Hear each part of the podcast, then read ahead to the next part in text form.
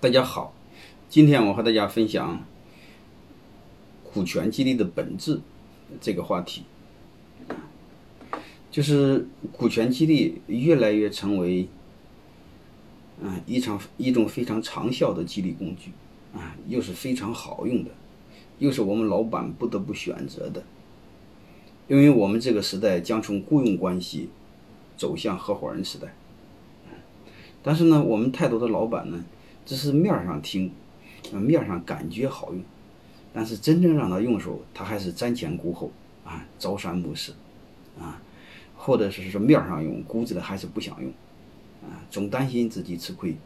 总感觉凭什么给他们分啊？所以不管怎么着，我就在想，我们如何把股权激励这个事儿的本质看透，然后我们再做任何事儿，就是当我们方向不坚定的时候。我们在找方法的时候很容易啊，一旦方法不行，我们就会把它放弃。所以我更想把背后的本质和大家谈透，然后我们在找方法的时候，你只要方向坚定，即便这个方法不行，你可以去再换一个方法啊。所以我想今天重点分和大家一起分享股权背后的本质是什么。如果我们把这个事看不透呢，我们总感觉股权激励在分老板的股份。如果我们把这种面上的事把它当做事实的话，所有的老板感觉都不爽。我凭什么分给你们？我家的东西凭什么分给你们？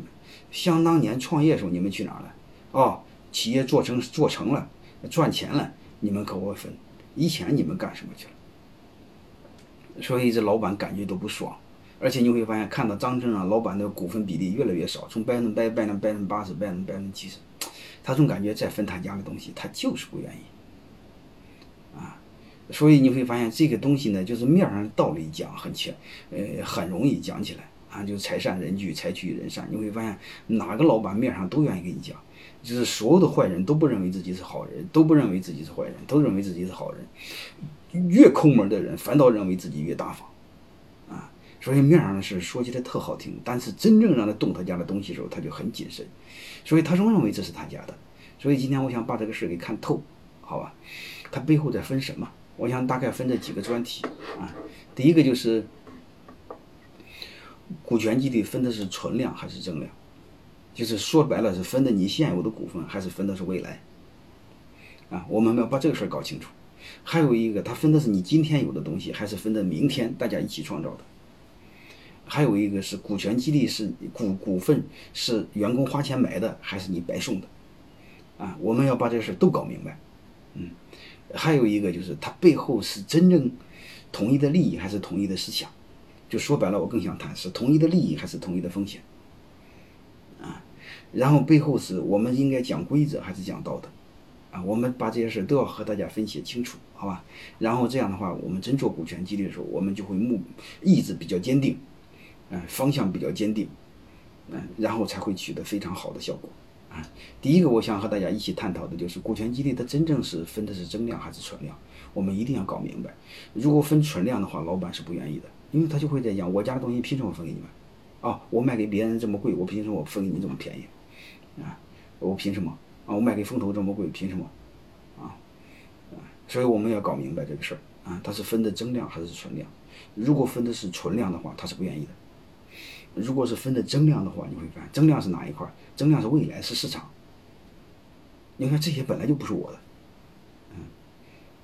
就像八国联军进中国似的，你看他分的是增量，和他的他分的不是不是本不是本土面积，他分的是是是别的国家的面积啊。就像大英帝国占领全世界似的，你会发现，他不是占领英国本土，他占领的是全世界，他占领不别的国家，你就会发现他怎么分，大家都不吃亏。所以我们要把这个事儿搞明白，这个事儿搞明白的话，老板估子里他就知道，你会发现这是分的是什么，分的是未来，分的是增量，分的不是自己的，啊，这把这个本质看透就好了。我们不要看数学上那个表述方式，数学那个表述方式就是从数学上来讲，老板按百分比来说，它的比例是越来越小的，嗯，我们脑袋里要把这个忘掉，因为这个符号到中国还不到一百年，也最多一百多年，嗯，而且时间为止也就是近一两百年的事儿。之前中国连十进位制都没有，中国过去是半斤是八两，所以我们脑袋的认知啊，我们不要被很多固有的、现有的认知被把脑袋给框住，我们要把背后的本质看到。